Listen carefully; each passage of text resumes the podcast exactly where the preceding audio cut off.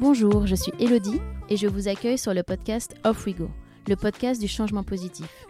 Vous entendrez ici des discussions inspirantes autour des différents objectifs de développement durable développés par l'ONU avec celles et ceux qui s'y consacrent aujourd'hui.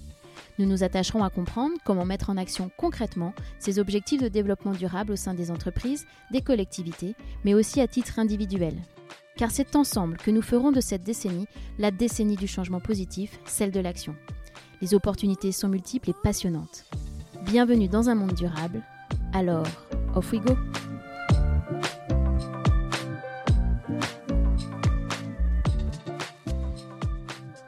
Relever les défis écologiques, sociaux et économiques de notre époque a un coût et nécessite donc d'importants investissements. Verdir la finance est un enjeu capital pour favoriser une transition écologique socialement juste, lutter contre le réchauffement climatique et préserver la biodiversité.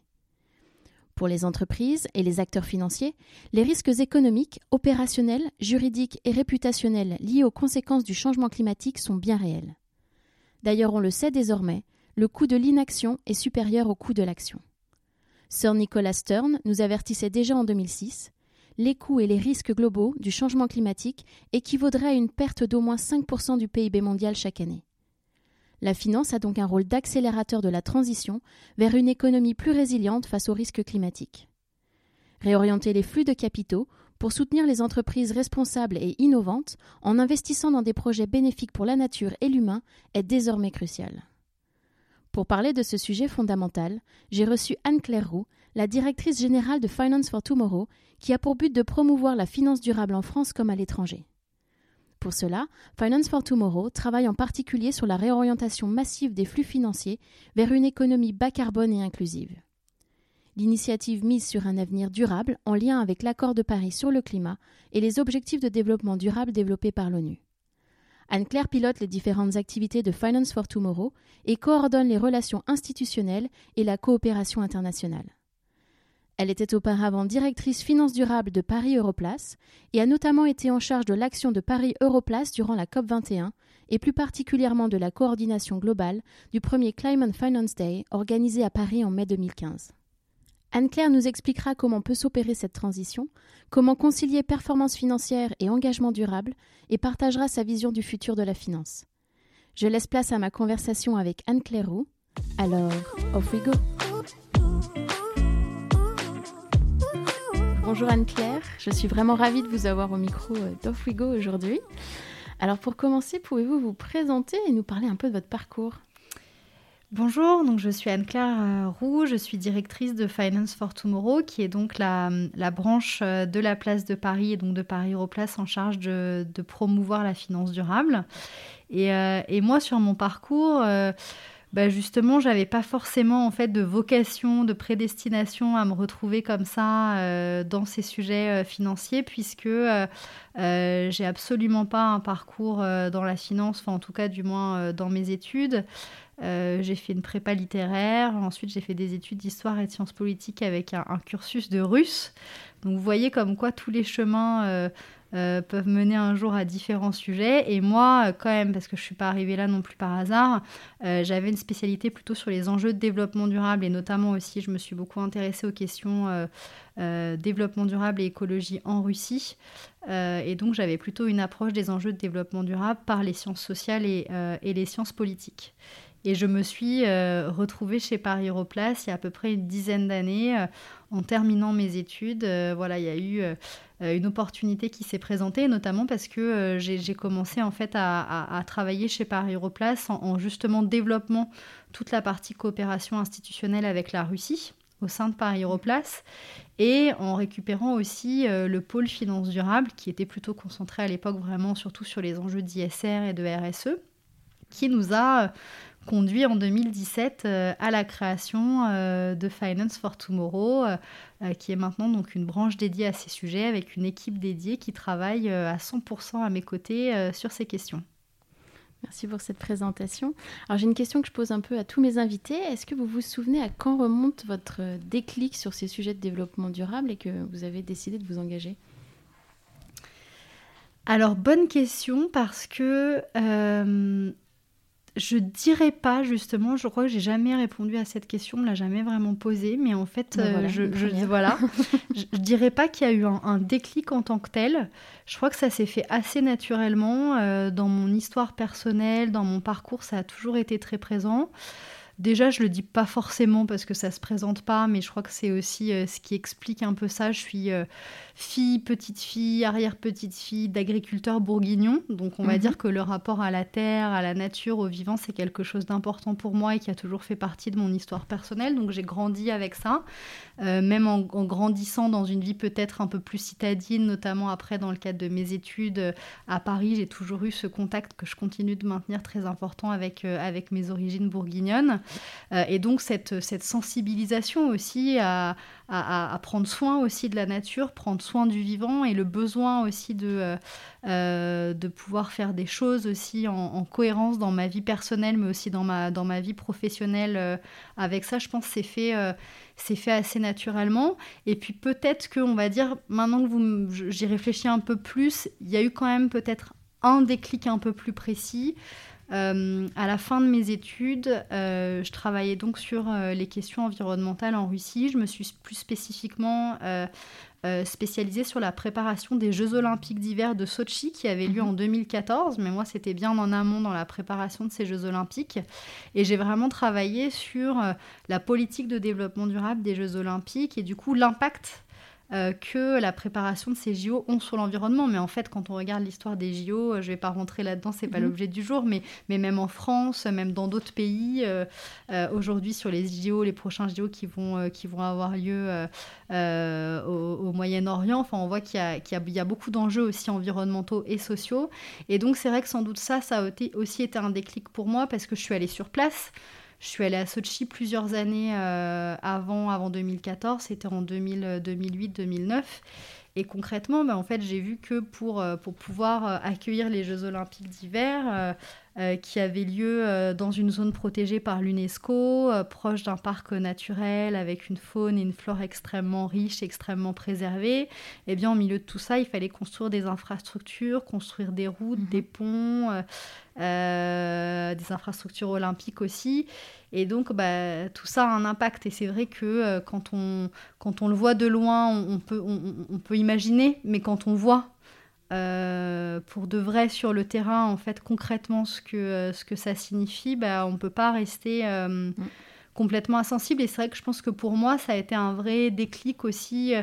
euh, encore une fois, même si ça, fait, ça faisait partie de mon histoire, voilà, de, de me dire que bah, toutes ces questions et ces enjeux d'écologie aussi étaient vraiment des, euh, des questions clés. Et puis ensuite, dans ma vie professionnelle, les choses se sont faites finalement un peu par hasard.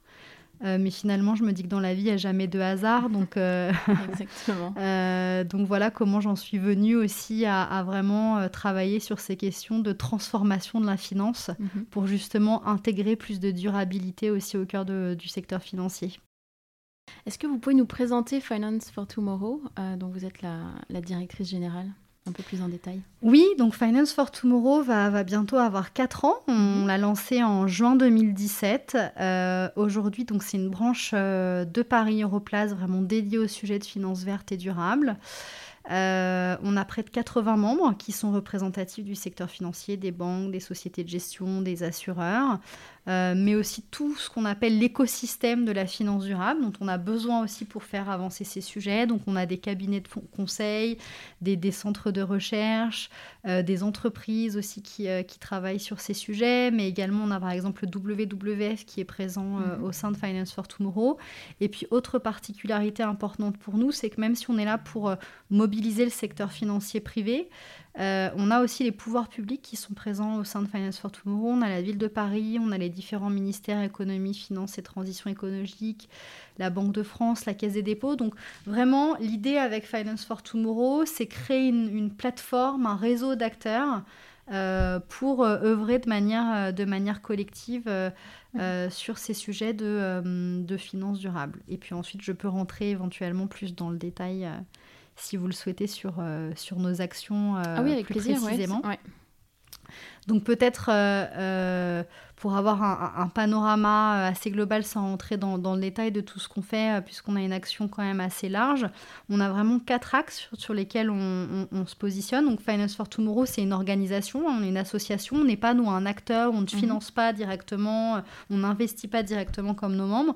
En revanche, on a vraiment une plateforme de travail pour produire du contenu, des éléments de décryptage. Il y a, profusion en fait de, choses sur ces sujets-là. Mhm. Et donc, euh, nos membres ont aussi besoin de mieux comprendre et de mieux appréhender les sujets de finances durables, mhm. que ce soit les gens qui travaillent dans leur organisation sur ces sujets, mais, mais aussi d'autres personnes, parce qu'on a besoin aussi de, créer beaucoup plus d'acculturation. Euh, euh, par exemple, des personnes qui travaillent dans les directions juridiques, dans les directions de la stratégie, dans les directions de l'investissement, qu'elles aussi comprennent en fait quels sont les enjeux de ces questions-là et en quoi cela va impacter leur métier aujourd'hui, demain, et en quoi ça va aussi euh, transformer, euh, transformer leur pratique. Donc vraiment, on essaie de fournir ces éléments de contenu, de décryptage qui vont du risque climatique aux questions de biodiversité, aux questions de transition juste, comment aussi prendre en compte mieux les dimensions sociales mhm. de la transition écologique, mais on travaille aussi beaucoup sur les questions de recherche et d'innovation aussi. On a un concours avec l'ADEME pour récompenser des solutions euh, financières qui contribuent au, financement de la transition écologique, ou euh, on intervient encore dans euh, les écoles et les universités pour essayer d'intégrer beaucoup plus ces questions-là dans, dans les parcours en finance. Donc vous voyez, on a, une, on a une, voilà, un, un, périmètre d'action qui est effectivement assez large. Donc ça, c'est le premier volet vraiment assez central de notre action. Ensuite, on a toute cette partie d'écosystème, de, développer notre réseau de membres, de pouvoir aussi promouvoir, valoriser, mieux faire comprendre ce qu'est euh, la finance durable. Donc on organise un certain nombre d'événements qui ont été un peu bousculés avec, euh, avec le Covid, mais qu'on continue à, faire en ligne, de temps de rencontres aussi qu'on essaye euh, d'organiser régulièrement. On a un événement qui s'appelle le Climate Finance Day, mhm. qu'on organise depuis la COP 21 en 2015 à Paris. Donc ça va être déjà la septième édition. cette année, on, bah, du coup, on peut déjà euh, faire un pré-teasing parce qu'on l'a pas encore annoncé officiellement, mais la date est confirmée. Ça aura lieu le, euh, le mardi 26 octobre, avec toute une semaine qui est la semaine un peu du climat euh, qu'on organise à Paris. Et ce sera juste avant la COP 26, la mhm. prochaine COP, qui est vraiment l'événement international qui permet de d'avancer aussi sur, sur les engagements climatiques au niveau des gouvernements.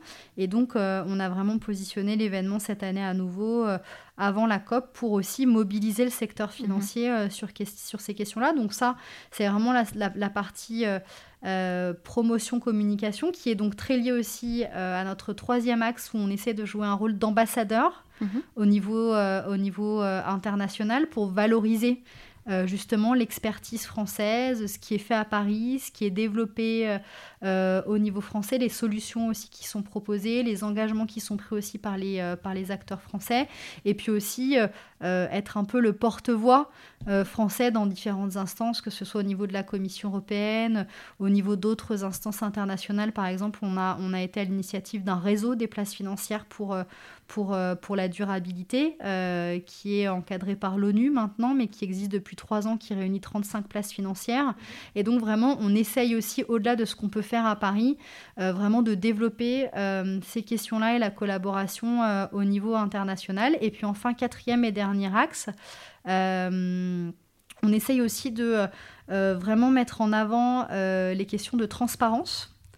Parce que ça, c'est un point important et, c'est un, de nos axes qu'on a développé depuis, depuis l'année dernière avec une initiative assez concrète qui s'appelle l'Observatoire de la finance durable, mhm. qui est un site internet que vous pouvez retrouver facilement, observatoire de la finance durable euh, .fr, si je ne me trompe pas, et non pas .com, donc .fr. Euh, et donc concrètement, en fait, sur ce site, vous pouvez trouver euh, différents types de, d'informations, à la fois des données agrégées par secteur, puisqu'on a un besoin aussi de comprendre, transformer le secteur, le secteur financier, mhm. qu'est-ce que ça signifie pour ce qu'on appelle verdir le, le, secteur financier, donc sur la transition pas carbone, sur aussi la sortie du charbon, sur euh, la gestion euh, responsable, mais aussi sur les produits d'épargne responsable, par exemple, parce que derrière ça, en fait, il y a tout un tas de questions. Et donc euh, là-dessus, le, but, c'est aussi de pouvoir produire des données et suivre en fait cette évolution. Et puis, l'autre point en termes de transparence, c'est que sur ce site, vous pouvez trouver l'ensemble des engagements individuels qui ont été pris par les acteurs financiers français depuis la COP 21, donc mhm. depuis 2015 maintenant. vous avez près de 400 engagements qui sont, qui sont répertoriés à l'heure actuelle, qui existaient, mais qui ont été annoncés euh, par-ci par-là et qui ensuite euh, été juste euh, tombé aux oubliettes sur différents sites internet. Et pour nous, le but justement, c'est aussi de montrer qu'on fait preuve de transparence et donc on fait preuve de transparence, c'est-à-dire aussi derrière que les acteurs financiers prennent des engagements et donc s'engagent à les mm. tenir et s'engagent à les mettre en œuvre. Parce que c'est toute ça la, question, mm. la question qui est derrière et, et, sur lesquelles on peut être aussi un petit peu challengé parfois parce que on peut avoir l'impression que beaucoup d'annonces sont faites, mais que, mais que les actions concrètes euh, tardent ensuite à être, à être mises en œuvre. Donc, mm. encore une fois, nous, on ne peut pas agir à la place des acteurs, euh, que sont nos membres, mais en revanche, on veut vraiment montrer qu'il y a une transformation qui s'opère et faire cet effort de, euh, de, transparence et de mise à disposition de l'information, que ce soit pour les acteurs euh, économiques et financiers, pour les pouvoirs publics, mais aussi pour les journalistes, aussi pour euh, euh, tout un chacun, un citoyen ou une ONG qui veut pouvoir trouver cette information. Elle est maintenant disponible et donc elle va être mise régulièrement à jour, parce que ça c'est un travail de longue haleine, mais donc l'idée aussi c'est que sur la durée, plus ça va aller, plus on espère pouvoir enrichir ce site internet.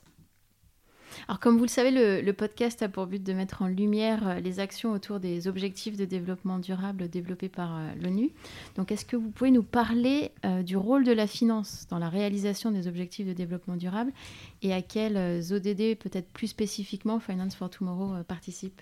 Oui, alors si on commence déjà peut-être sur les objectifs de développement durable, un chiffre qui déjà donne un peu l'ampleur de, de, ce qui est nécessaire, euh, on estime à 5 000 milliards de dollars par an jusqu'à 2030 euh, les besoins en termes de financement pour répondre aux ODD. Donc 5 000 milliards de dollars. Je crois que même déjà on n'arrive pas, À, se figurer exactement euh, ce que ça représente. Et donc concrètement, en fait, quand on, quand on évalue ça pour répondre aux différents ODD, on voit bien que euh, seule la mobilisation euh, des États, des gouvernements, des villes, enfin en gros des, euh, voilà, des, organismes publics pas, ne, sera pas suffisante pour atteindre ces objectifs. Et donc, il y a un enjeu extrêmement crucial de pouvoir mobiliser des financements privés pour répondre à ces objectifs-là.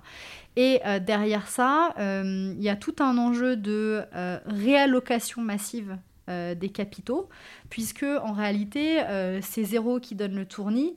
Euh, c'est pas tant de comment faire pour trouver cet argent, où le trouver. En réalité, cet argent est déjà disponible sur les marchés financiers, mhm. mais toute la question, c'est vraiment de réallouer, de rediriger massivement euh, des financements et des investissements déjà existants euh, vers euh, des projets à impact positif pour la planète et donc aussi vers les objectifs de développement durable qui offrent un cadre assez, précis puisque ça définit un certain nombre de, d'objectifs. Donc vraiment, voilà un petit peu les enjeux. Et nous, plus précisément au sein de Finance for Tomorrow, comme je disais en introduction, nous, on est une association, donc on n'est pas un, financeur, un investisseur, donc on, on ne répond pas directement directement nous-mêmes euh, aux ODD. En revanche, quand vous regardez l'ensemble de nos membres qui sont extrêmement diversifiés, euh, certains vont intervenir euh, sur certains ODD, d'autres sur, sur d'autres ODD. Donc en réalité, l'ensemble des ODD sont vraiment couverts par, par nos membres.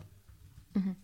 Alors le rôle de, comme on vient de le dire, le rôle de la finance est, primordial dans, la réalisation des ODD, mais on sait que voilà, l'arrêt des financements des énergies fossiles et en particulier euh, ceux concernant le charbon, euh, voilà, c'est au cœur des débats et, c'est assez compliqué. Alors comment faites-vous pour convaincre les acteurs de la finance et notamment euh, les banques, les assurances, les régulateurs d'être acteurs de ces sujets de développement durable, enfin, d'être moteurs dans la transition énergétique? Alors, c'est tout l'enjeu justement de, euh, réussir à convaincre. Je ne sais pas si, c'est vraiment en fait euh, euh, le rôle complètement de Finance for Tomorrow, mais en tout cas, c'est quand même effectivement une de nos missions. Et, surtout, nous, d'arriver aussi après que les acteurs soient aussi convaincus de l'utilité d'agir et donc de leur donner des outils aussi pour justement accompagner cette transformation-là. Mais j'allais dire, au-delà de nous, il y a un contexte euh, très particulier qui a fait qu'en fait les, acteurs aussi, je pense, deviennent beaucoup plus convaincus. Il y a eu plusieurs étapes dans l'histoire, on va dire, de, euh, la finance durable. Déjà en France, si on parle vraiment de, de ce qui se passe en France, euh, depuis très longtemps, depuis les débuts des années 2000, en fait, on a vraiment eu beaucoup d'acteurs, d'investisseurs responsables qui étaient déjà engagés sur ce qu'on appelle l'ESG, donc les, les critères mhm. environnementaux, sociaux, de gouvernance, qui sont un peu euh, voilà le socle aussi de, euh, de, la finance durable. Et donc cet écosystème déjà euh, très engagé a permis en fait au moment où la France était le pays hôte de la COP 21 d'arriver aux premiers engagements, effectivement, notamment de sortie du charbon, qui ont été aussi accompagnés, c'est tout l'enjeu donc de la réallocation on arrête d'investir dans des énergies polluantes comme le charbon et cet argent-là, on le redirige plus facilement vers des projets à impact positif sur les énergies renouvelables, euh, à, impact, à impact sociaux euh, également. Et puis surtout, il y, a, quelque chose de très concret qui en fait a permis de convaincre les acteurs, c'est que à partir de ce moment-là, et ça a été aussi euh, une des questions du premier Climate Finance Day, le risque climatique a été considéré comme un risque financier. Mm-hmm. Euh, notamment par, euh, par les assureurs, euh, AXA en tête de, de, gondole. Et donc c'est ça qui a aussi embarqué derrière les premières annonces de, de sortie du charbon. Et c'est ça en fait finalement qui a, j'allais dire, convaincu les acteurs. C'est pas tellement nous qui avons eu besoin de convaincre de la nécessité d'agir parce qu'on essayait, mais effectivement euh, c'était pas toujours, euh, pas toujours évident, mais là, en fait, très concrètement, c'est le portefeuille qui a, qui a permis en fait de convaincre, puisque ce qu'on appelait plutôt de l'extra-financier mhm. euh, est devenu en fait clairement un enjeu pour la rentabilité des, des actifs qui, qui, qui, sont gérés par, par les investisseurs. Et donc, c'est vraiment ça qui a été, qui a été je pense, un des premiers points de bascule. Alors la RSE devient de, plus en plus un, vrai enjeu et aussi un enjeu euh, d'image. Euh, mais c'est vrai que ça peut être perçu comme difficile à mettre en place pour certaines euh, sociétés si on veut faire les choses bien. Alors selon vous, comment on peut faire bouger les consciences et motiver les, chefs d'entreprise à s'y mettre? Bah, je crois qu'il y a plusieurs volets, mais encore une fois, c'est ce que j'ai indiqué. Je crois que bon, déjà, si on parle du, du, plus, plus individuel, euh, voilà, la prise de conscience, on est tous euh, citoyens, on est tous consommateurs, et donc ça aussi, euh, même avec notre carte bleue, en fait, on a aussi un pouvoir et on peut avoir un impact aussi pour faire bouger les lignes. Et donc aussi, c'est sans doute peut-être ce qui peut encourager certaines marques et donc certains chefs d'entreprise aussi a changé et on l'a vu encore récemment parfois euh, quand il y a une mobilisation forte, ça peut aussi permettre de, euh, de, changer, euh, de changer des pratiques. Mhm. je pense récemment, on, a eu le cas sur, sur différentes questions environnementales, mais même très récemment sur les questions sociales, par exemple avec, avec, avec les Ouïghours. Dont, dont, on parle finalement peu, mais en tout cas, je trouve que dans ces sujets de RSE, euh, euh, voilà, ça a été un, exemple très concret où il y a un certain nombre de grandes marques euh, qui se sont engagées à ne plus, à ne plus s'approvisionner dans des usines en mhm. Chine. Et donc ça, c'est un très bon exemple concret de RSE, de comment est-ce qu'on fait intervenir la chaîne d'approvisionnement et comment on intègre justement des, des, critères très concrets de, de RSE sur euh, sur toute sa chaîne, euh, sa chaîne d'approvisionnement. Euh, mais sinon, comment est-ce qu'on peut nous aider à faire bouger les lignes et à, prendre conscience des choses? Encore une fois, nous, en tant que Finance for Tomorrow, on peut donner des outils, on peut aussi plutôt valoriser, c'est tout ça notre enjeu, nous, de, de montrer en mhm. fait ce qui se fait aussi et ce qui marche. Donc valoriser en fait des entreprises qui, elles, sont déjà convaincus, qui elles ont déjà opéré ce changement-là, et donc montrer que c'est possible, montrer aussi que ça euh, permet de la création de valeur, que ça crée aussi des opportunités nouvelles, euh, mais que ça peut être aussi source d'attraction de nouveaux talents. Euh, vous voyez, il y a tout un tas en fait de, de, choses en fait qui, qui, qui, qui, se mettent en place ensuite derrière, et je pense que la meilleure preuve qu'on peut apporter, c'est justement la preuve par l'exemple pour, euh, pour convaincre euh, euh, ceux qui n'en voient pas encore l'utilité ou qui hésiteraient que ça peut marcher. Et ensuite, je pense qu'il y a toute une autre catégorie d'acteurs. Et, nous, c'est aussi peut-être plus cela finalement qu'on vise parce que vous aurez toujours les récalcitrants et les patrons d'entreprise qui ne voient pas l'intérêt et finalement qui ont besoin d'être convaincus. mais, mais, mais ceux-là, c'est du coup sans doute les plus difficiles à convaincre. En revanche, vous avez aussi beaucoup d'acteurs et nous dans la finance aussi d'acteurs financiers mais c'est la même chose côté, euh, côté plutôt entreprise euh, de gens qui ont conscience euh, que ces enjeux sont, sont, clés, sont importants, sont primordiaux, que ça va aussi impacter leur business model, leur stratégie, le développement de leur activité, mais qui ne savent pas comment n'ont pas les outils mhm. euh, suffisants pour pouvoir euh, concrètement organiser cette transformation. Parce que ce qu'il faut bien comprendre quand même, c'est que euh, là, on parle vraiment d'une transformation quand même massive de manière d'opérer, de modèle économique, de modèle financier. Et donc pour ça, effectivement, on a besoin de tout un tas de, de mécanismes, de méthodologies. quand un investisseur décide de se dire, bah, moi en fait, je veux aligner mon, mes investissements avec les objectifs de la de Paris et donc la trajectoire de 2 degrés. Concrètement, mm. comment est-ce que je m'y prends euh, Et donc, il y a un besoin, par exemple, de, de, méthode, de mise en place de méthodologie pour mesurer euh, euh, l'alignement de ces actifs avec, avec ces objectifs-là. C'est la même chose qui va se poser pour les objectifs de développement durable, qui sont quand même au nombre de 17, qui sont extrêmement mm. variés. Donc, en fait, toutes ces questions-là aussi sont, sont clés pour justement pouvoir... non pas juste convaincre, mais aussi accompagner en fait les acteurs qui sont déjà convaincus, mais, mais qui, qui, ont besoin de pouvoir aussi concrètement euh, franchir le pas. Bien sûr. Est-ce que vous pouvez nous parler euh, justement de ces outils qui sont à disposition pour euh, cette transition? Alors, sans rentrer peut-être dans trop de choses techniques qui, qui peuvent devenir un peu, un, peu, un peu trop précises pour ce qui est du secteur financier, mais je peux peut-être vous citer quelques exemples. vous avez euh, notamment euh, des outils comme, euh, comme Pacta qui, mhm. qui, sont, qui sont développés ou la méthodologie ACT qui est aussi développée donc, par des acteurs comme, comme l'ADEME, comme 2 Degrés Investing qui sont aussi des membres de, de Finance for Tomorrow. Et, et, concrètement, ça, ce sont des outils en fait méthodologiques qui vont permettre justement de, de pouvoir s'aligner en termes de neutralité carbone, en termes d'évaluation euh, justement de, euh, de, euh, de, la trajectoire à, mettre en œuvre pour que les actifs soient alignés avec, avec les objectifs de développement durable ou, ou l'accord de Paris. Et, ensuite, vous pouvez aussi avoir tout un tas d'autres outils, mais aussi de, de, stress tests, par exemple, qui sont mis en place avec, avec les banques centrales, avec la Banque de France actuellement, pour justement définir des scénarios. Mm-hmm. Euh, d'alignement climatique. Donc tout ça, c'est vraiment un certain nombre euh, d'outils qui peuvent être, euh, mis en œuvre aussi pour, accompagner les acteurs. Vous avez commencé à en parler. il est important de pouvoir mesurer les avancées pour s'assurer que bah, on va bien dans la, bonne direction. Est-ce que vous pouvez nous parler un peu des, des, des KPIs, je sais pas moi, des outils de mesure des ODD qui existent?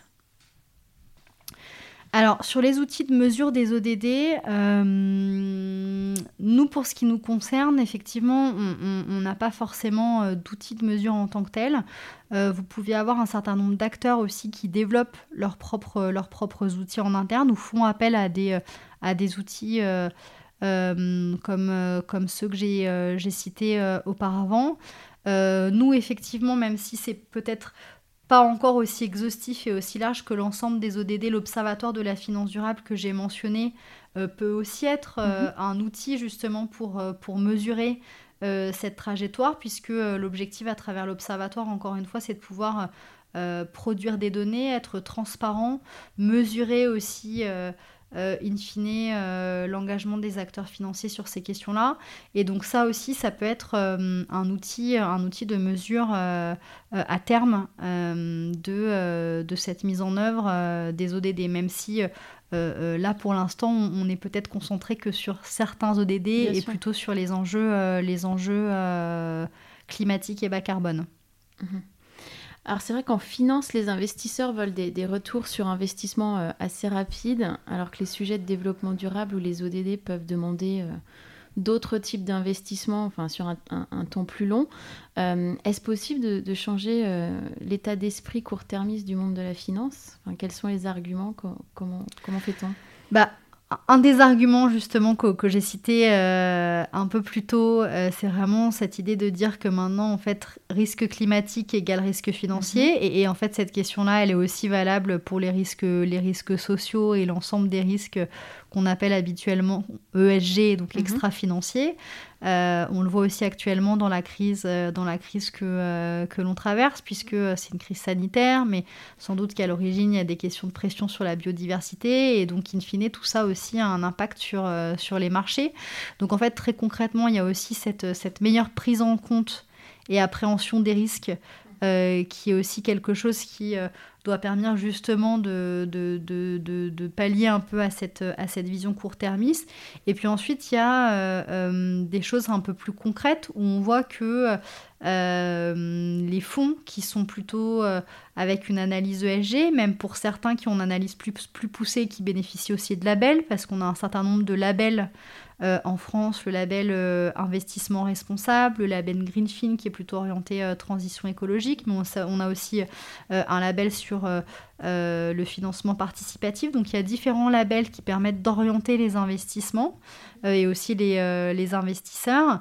Et donc ça aussi, ça permet justement de montrer qu'en fait, ces fonds qui sont labellisés ou qui intègrent euh, cette analyse ESG euh, e euh, sont tout à fait rentables, aussi rentables que des fonds classiques, parfois même plus résistants en temps de crise que des fonds qui peuvent être plutôt spéculatifs et du coup court-termistes. Et en général, ces fonds-là qui intègrent une vision plutôt ESG ou ISR, investissement socialement responsable, sont justement des investissements plutôt de long terme et donc, euh, comment est-ce qu'on peut aussi euh, transformer les choses? C'est euh, justement en, montrant en fait que ces investissements longs sont tout aussi rentables, voire même plus rentables que, que d'autres types d'investissements qui ne prennent pas en compte ces, questions extra-financières.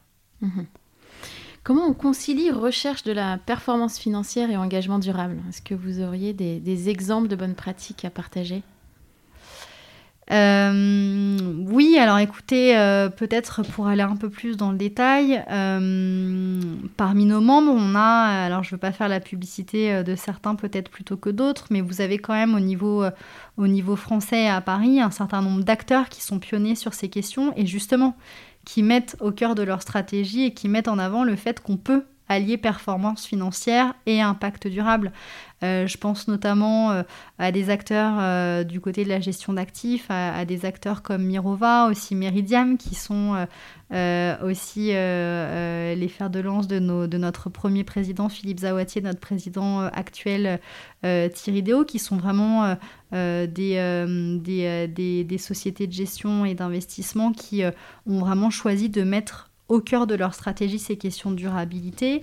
Euh, et euh, leur succès et leur développement montrent que euh, il est tout à fait possible d'allier euh, question d'impact et durabilité et performance, euh, performance financière. Et si on élargit au-delà de, euh, ces acteurs qui, vont être vraiment peut-être plus pionniers et, 100% investissement responsable, on voit que l'ensemble des gros acteurs, y compris des acteurs comme, comme Amundi, comme AXA, comme des grandes banques comme BNP Paribas, par exemple, mais aussi comme la Banque Postale, ont complètement commencé à, intégrer euh, ces questions-là dans, euh, dans leur stratégie, dans leur vision. Euh, et donc, voilà, le, la, question de, montrer aussi que performance extra-financière et performance financière ne sont pas opposées. voilà, c'est aussi un des points qui, qui, du coup, je pense, a, a vraiment permis aussi de, de montrer par ces acteurs que, qu'on pouvait complètement allier les deux on sait que se retirer des, énergies fossiles prend du temps. Et en plus euh, de ça, bah, des milliers de personnes travaillent pour ces, industries. Que faut-il mettre en œuvre pour euh, réussir cette transition tout en gardant ce sens euh, de l'urgence? Parce qu'il ne reste plus beaucoup de temps pour, pour agir. Oui, bah c'est tout l'enjeu, parce que justement, effectivement, on a une urgence à agir, et en même temps, la transformation qui doit, doit s'opérer aussi bien du côté du secteur financier, mais du coup, in fine aussi du côté des, des entreprises dans lesquelles les acteurs investissent, peut pas se faire du, du jour au lendemain. Donc c'est tout l'enjeu de trouver effectivement le bon équilibre. Et c'est toute la question aussi de, de, la transition juste sur laquelle nous, on travaille depuis, depuis déjà un, un, petit moment au sein de Finance for Tomorrow, de comment est-ce qu'on intègre la dimension sociale euh, de la transition écologique, puisqu'effectivement, quand on parle de sortie du charbon, et c'est aussi toute la question de la transparence et du suivi des engagements, c'est que parfois les acteurs sont pointés du doigt euh, sur le fait que euh, oui, mais telle ou telle banque ou tel assureur a annoncé la sortie sortir du charbon, or il continue à financer telle et telle, telle et telle usine ou telle usine n'est pas encore n'est pas encore fermée. Euh, et ça ne veut pas dire que les engagements euh, pris ne sont pas tenus. Euh, ça veut dire que derrière, il faut mettre en place des calendriers de sortie du charbon. Et pourquoi il faut mettre en place des calendriers de sortie du charbon? Bah Parce que justement, il y a cet enjeu. Si concrètement, vous, vous fermez une centrale à charbon, bah déjà, comment est-ce que euh, le bassin local qui bénéficie de, l'énergie va aussi être fourni en électricité. Mm. Euh, mais surtout, comment est-ce que euh, vous opérez aussi la transition de toutes ces personnes qui travaillent au sein de ces usines? Parce que l'objectif, c'est pas non plus que pour du coup opérer la transition écologique, vous ayez aussi des tas de personnes qui, du jour au lendemain, se retrouvent sans emploi et dans une précarité sociale importante. Et donc, tout l'enjeu en réalité de cette transition-là, c'est vraiment d'accompagner la transition à tous les niveaux, mais que donc du coup, en parallèle de cette transition, il y ait de l'investissement massif sur, euh, justement, si on parle des, centrales à charbon, sur les énergies renouvelables, euh, sur euh, d'autres types de financements verts qui peuvent... justement permettre de, pouvoir, de pouvoir fermer ces usines et, et, du coup bah, pouvoir continuer à fournir de, de l'électricité, mais aussi euh, pouvoir fournir des emplois. Et c'est toute la question aussi de euh, vraiment, il y a beaucoup d'études hein, qui portent euh, sur ce sujet qui démontrent bien que la transition écologique est aussi source de création d'emplois. Et c'est bien ça l'enjeu. Et donc on voit qu'il y a vraiment un besoin d'avancer en parallèle du côté du secteur privé, mais tout ça aussi a, forcément euh, euh, un lien avec euh, les politiques environnementales qui sont mises en place au niveau des gouvernements, les politiques locales qui vont être mises en place aussi au, niveau, au niveau des régions ou des collectivités. Et c'est pour ça qu'en fait, quand on parle de finances durables, bien entendu qu'en première ligne, il faut avant tout que les acteurs financiers se mobilisent et changent leurs pratiques.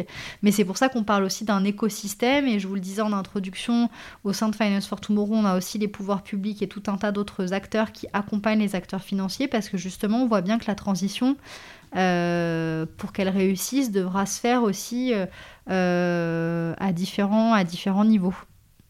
On parle souvent d'impact, notamment dans le monde anglo-saxon, mais est-ce suffisant? Non, ce n'est pas suffisant juste de parler d'impact, puisque l'étape clé, c'est surtout, au-delà d'en parler, c'est comment est-ce qu'on mesure cet impact. Mhm. Euh, et, bien entendu, on en parle beaucoup parce que euh, pour nous, c'est aussi la prochaine étape. Hein, quand on parle de euh, être transparent sur, sur les engagements qui ont été pris, concrètement, ça veut dire aussi pouvoir mesurer l'impact concret de, de ces, de ces engagements-là.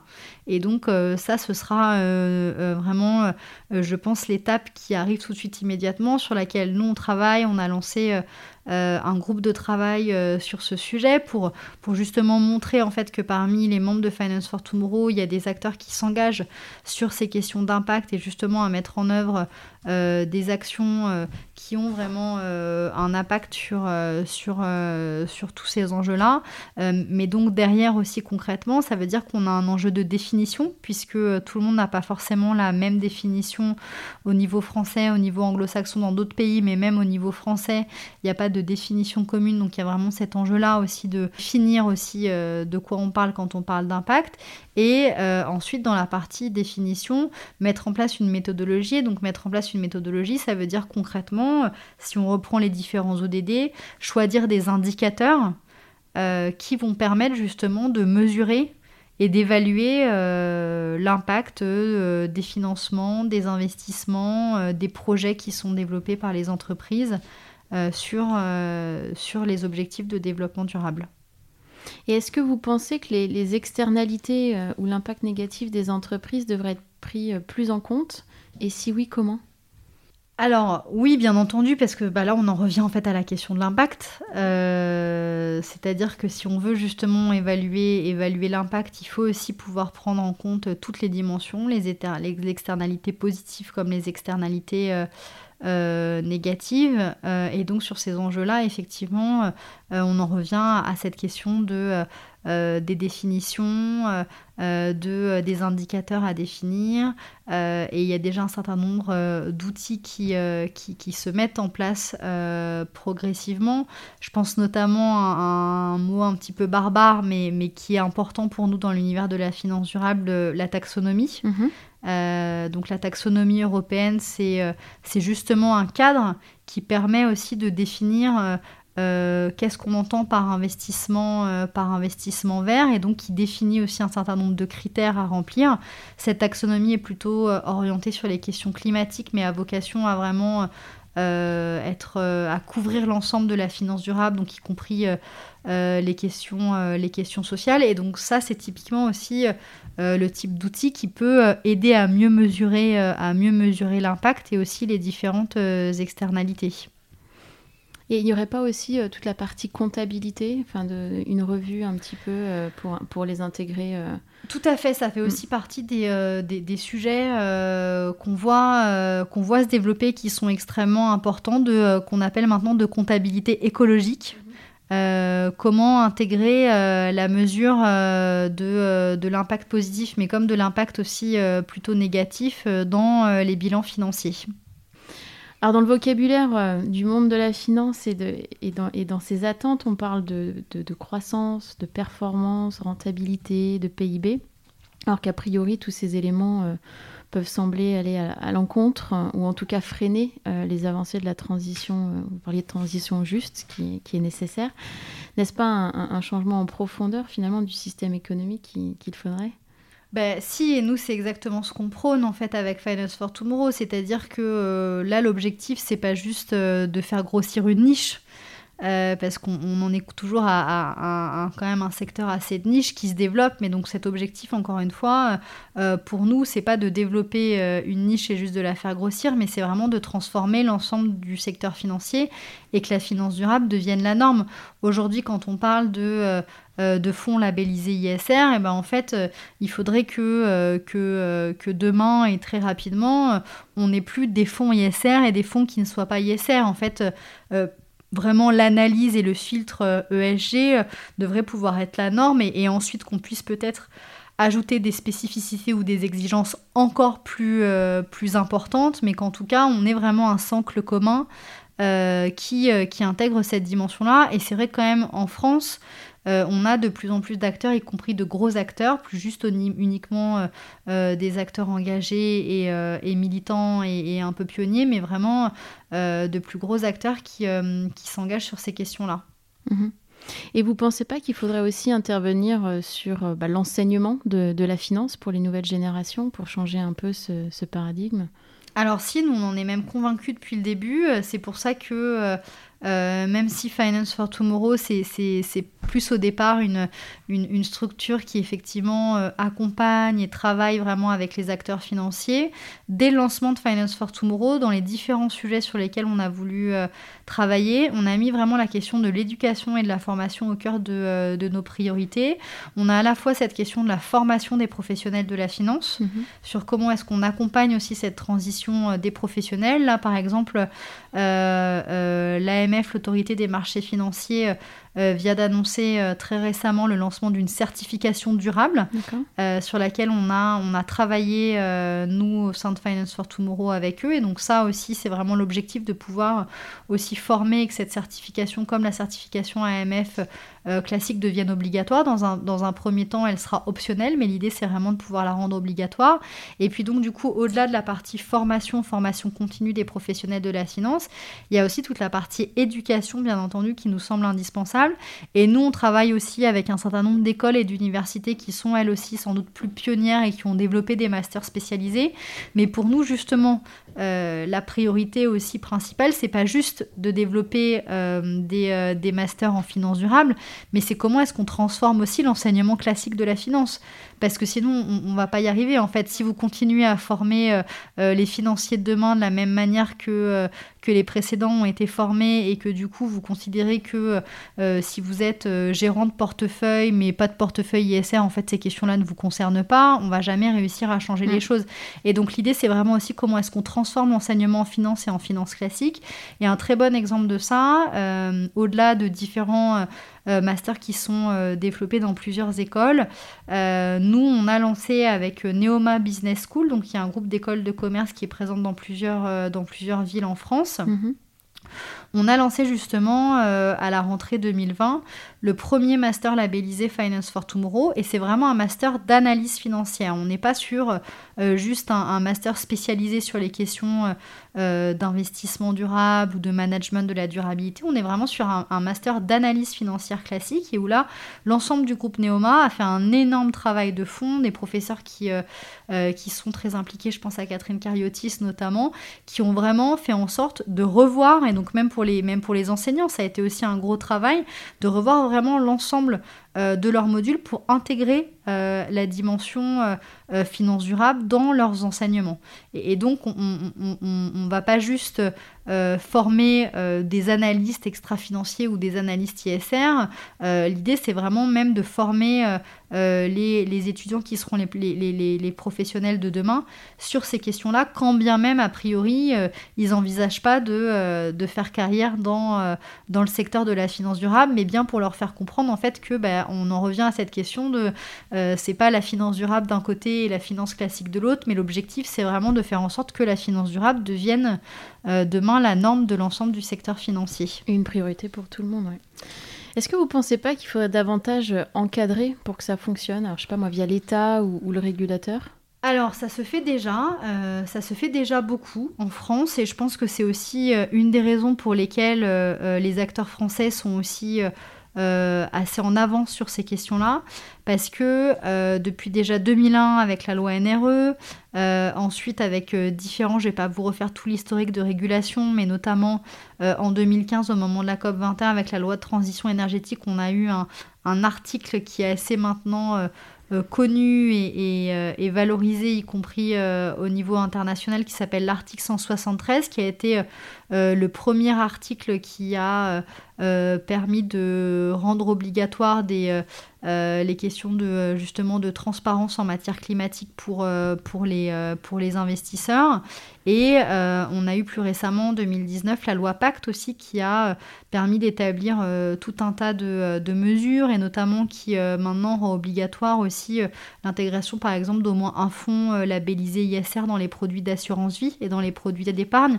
Donc là, vous voyez, on voit aussi effectivement euh, c'est tout l'enjeu euh, à un moment donné de, euh, de pouvoir aussi avoir des, lois qui, sont, qui, permettent en fait de pousser les acteurs à aller plus loin, mais en même temps des lois qui soient quand même construites de manière suffisamment intelligente pour qu'elles soient aussi mises en œuvre. Et nous, ce qu'on voit en plus, qu'on a pu observer avec, par exemple, cet article 173, c'est que ça a vraiment été construit de manière très intelligente avec les pouvoirs publics.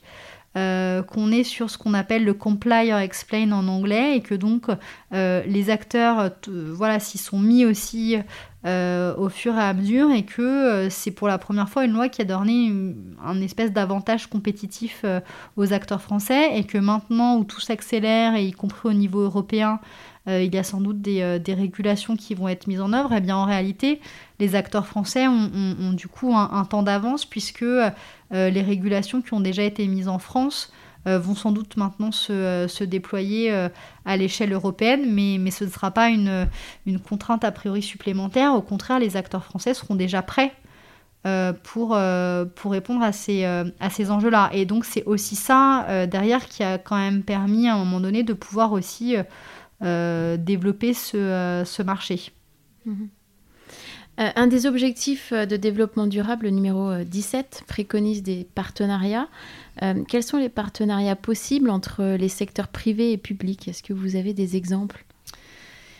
Euh, oui, alors déjà, ne serait-ce que Finance for Tomorrow, je pense, même si euh, c'est un exemple plutôt institutionnel, c'est un exemple de partenariat euh, entre le secteur privé et le secteur public, justement pour développer ces sujets-là. On travaille vraiment de manière très étroite avec, avec les pouvoirs publics pour pouvoir pour pouvoir mettre en œuvre ces sujets. Je pense notamment au-delà de toutes les questions que nous, on peut être amené à développer. concrètement, on a par exemple un concours sur les fintech, donc sur les mhm. solutions financières innovantes, avec un prix qui est financé euh, par l'ADEME, donc qui est l'agence euh, l'agence gouvernementale de la transition écologique, et qui nous permet chaque année depuis trois ans d'identifier euh, des projets innovants qui apportent des solutions pour le financement de la transition énergétique. Et grâce au, prix qui, est, qui est financé par l'ADEME, on peut, par exemple, les derniers lauréats ont pu être accompagnés et incubés pendant, un an auprès de différents partenaires à Paris. Donc là, c'est un exemple aussi assez concret en fait de comment est-ce que euh, le privé et le public peuvent faire des choses ensemble. Et puis euh, peut-être de manière euh, plus précise aussi, on voit que parmi nos membres, on a, on a beaucoup de, alors en, termes un peu franglais, mais on a beaucoup de choses sur ce qui s'appelle la blended finance, notamment dans les pays émergents. Donc ça justement, blended finance, c'est vraiment le mix de comment est-ce qu'on développe des financements publics et privés. Je pense par exemple, pour ne citer que Amundi, a par exemple euh, développer un fonds pour les pays émergents sur les obligations vertes avec la Banque mondiale. Euh, et donc, euh, ça, c'est vraiment des exemples de financement public-privé où, en général, justement, le fait, la BUI, la Banque européenne d'investissement aussi, fait beaucoup ça avec, avec beaucoup d'acteurs financiers. Et donc là, en fait, l'idée, c'est aussi comment est-ce qu'on mobilise de l'argent public pour permettre de lever plus de financement privé en fait. Et le fait d'avoir aussi des acteurs publics qui vont être les premiers à mettre euh, un certain montant sur la table, ça peut aussi euh, permettre de mobiliser justement derrière euh, des, financements, des financements privés. c'est très intéressant. Il y, a, il, y a, de plus en plus d'initiatives pour faire bouger les lignes. Que pensez-vous de l'émergence des nouvelles banques qui se disent éthiques? Comme tout, comme tout, comme toute innovation, on, ne peut que, que encourager. nous, si j'en reviens au challenge, on a justement euh, plusieurs exemples, je pense euh, à Helios, euh, qui était un de nos finalistes mhm. l'année dernière, qui est une banque éthique nouvellement lancée. Et donc, bien entendu que c'est aussi important, et je pense que c'est aussi important vis-à-vis des citoyens, vis-à-vis des épargnants. Ça répond aussi à une demande de donner du sens à l'épargne, du sens à notre argent, de comprendre aussi comment, comment l'argent est utilisé. Je pense que ça peut être aussi un bon vecteur pour faire bouger les banques classiques.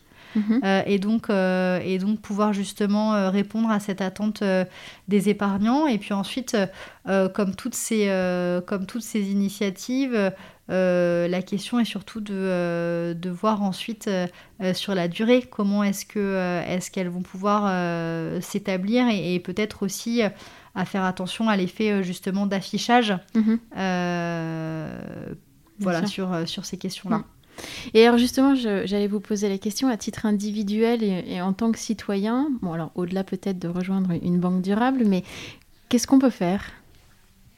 Alors ça, c'est quand même déjà un premier point. Euh, mhm. Au-delà de rejoindre une banque durable, j'allais dire, euh, allez demander à votre banquier mhm. si vous avez euh, un peu d'épargne sur une assurance vie, euh, voilà, sur des produits financiers, euh, euh, tout simplement maintenant, comme il y a cette obligation d'avoir au moins un, fonds ISR, ce qu'on voit, c'est que la plupart des citoyens, si, si on leur proposait, accepteraient volontiers euh, de flécher leur épargne sur ces produits, euh, mais euh, la même proportion de citoyens, à peu près 90%, ne s'est jamais vu une seule fois proposer ces produits-là par, par son conseiller financier. Et donc il y a un gros travail qui est fait actuellement dans tous les réseaux bancaires, parmi les grosses banques justement, de formation des conseillers, mais déjà en tant que citoyen, vraiment je peux que vous encourager à euh, aller demander à votre euh, banquier en fait comment est-ce que vous pouvez investir votre épargne dans des, euh, dans des produits durables. Et puis ensuite, si on reste sur cette question du financement, vous avez aussi tout un tas d'initiatives, notamment en termes de financement participatif où là, il y a beaucoup de choses très intéressantes. Vous avez euh, euh, des plateformes comme Lita, par exemple, euh, qui est aussi un beau succès sur, sur ces questions-là, et où là, vous pouvez vraiment allier performance financière et performance écologique, et où concrètement, en fait, si vous avez un peu d'épargne, d'argent que vous voulez euh, euh, investir, vous pouvez en toute sécurité, parce que tout ça est très encadré, est encadré aussi par, euh, par l'AMF bien entendu, vous pouvez investir via ces plateformes de financement participatif, mais sur des projets très précis, même des projets souvent autour de chez vous qui sont locaux mhm. et qui sont sélectionnés justement pour leur impact. leur impact en, matière écologique ou en matière, ou en matière sociale. Quel est le futur de la finance? Est-ce la finance verte? Bah, en tout cas, nous, c'est le message qu'on porte, euh, avec, Finance for Tomorrow, c'est que euh, euh, la finance durable doit devenir la norme et, doit vraiment être le socle pour le secteur financier de demain. Et quels sont les enjeux justement et chantiers des mois à venir pour Finance for Tomorrow? Alors ils sont nombreux euh, sur les différents sujets qu'on a pu évoquer, sur la transition juste, sur euh, effectivement l'éducation, la formation, sur les questions aussi de biodiversité, parce que c'est important d'avoir en tête qu'on parle beaucoup de finances vertes et donc de climat, euh, mais qu'il y a aussi toute la question de, de, la pression sur la biodiversité et donc l'impact aussi que le secteur financier peut avoir euh, sur euh, le financement euh, du capital naturel, sur des projets d'agroécologie. Donc pour nous, ça fait vraiment partie des sujets importants de l'année à venir. Et puis surtout, il y a beaucoup de rendez-vous internationaux qui devaient avoir lieu l'année dernière, mais qui ont été reportés en raison du Covid, mais qui restent néanmoins des, des, étapes importantes sur ces questions-là. Je pense notamment, ça parlera pas forcément au grand public, mais c'est vraiment des instances dans lesquelles se jouent beaucoup de questions sur justement l'avenir de euh, euh, de, de, ces sujets-là. Euh, je pense notamment à la COP 15 qui a lieu en Chine au printemps et qui est, qui en gros comme la COP du climat, mais justement pour la biodiversité et qui a vraiment qui représente un enjeu important comme ce qu'a représenté la COP 21 euh, pour nous en 2015, où là très concrètement c'est l'ensemble des gouvernements et des États euh, qui vont prendre euh, des engagements de manière collective pour justement assurer une meilleure préservation de la biodiversité. Et puis vous allez avoir à l'automne, au mois de novembre, la COP 26 à mhm. Glasgow, qui donc est à nouveau en Europe.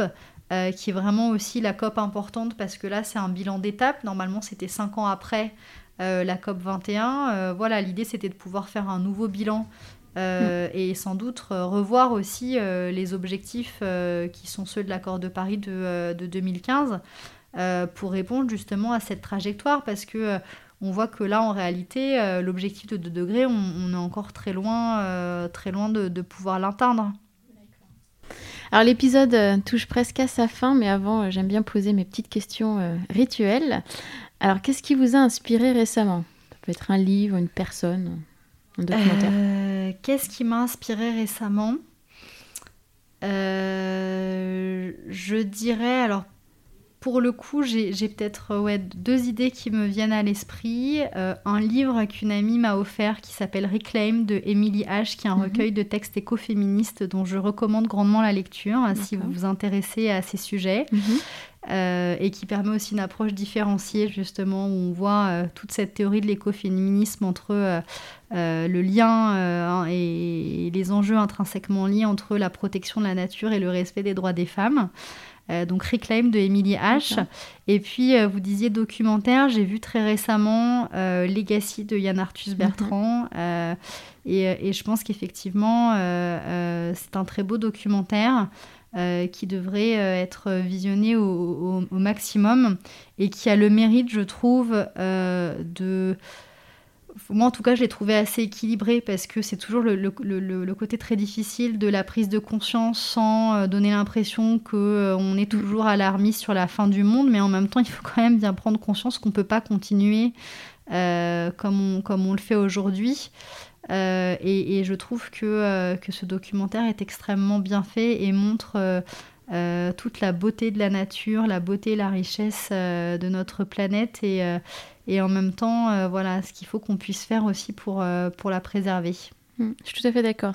Il était beau et très fort comme documentaire. Exactement, il y a des très belles images, mais sur le fond, je trouve que le message passe quand même assez bien. Et merci pour le livre, parce que je pense que je vais aller, je vais aller le lire. Euh, alors, que diriez-vous à ceux qui hésitent à, se lancer, à s'engager dans cette euh, démarche? Est-ce que vous auriez un conseil par où commencer? Bah, déjà, ça dépend à quel niveau vous voulez vous engager, parce que si vous voulez déjà s'engager au niveau, à un niveau personnel, je pense qu'il y a plein de manières de s'engager. Euh, voilà, en étant euh, plus responsable, il y a tout un tas de choses que l'on voit maintenant et, et, qui sont quand même apportées sur la mode aussi, sur le fait d'avoir conscience mmh. aussi de notre impact en tant que, en tant que consommateur, sur l'alimentation. Donc il y a plein de choses qu'on peut faire, euh, qu'on peut faire au quotidien, sur le zéro déchet. Enfin maintenant, il y a quand même beaucoup de choses, je trouve, qui sont, qui sont à disposition en fait, si de manière individuelle on on, veut essayer de, de, changer les choses. Et puis ensuite, j'allais dire au niveau professionnel, euh, il y a quand même beaucoup aussi de, il y a des formations qui se développent, même des formations, euh, des formations continues. Euh, vous avez aussi une plateforme qui a été récemment lancée. J'avais pas prévu d'en faire la promotion et, et je pense que c'est le tout début, mais il faut sans doute la suivre, qui a été lancée par le Shift Project.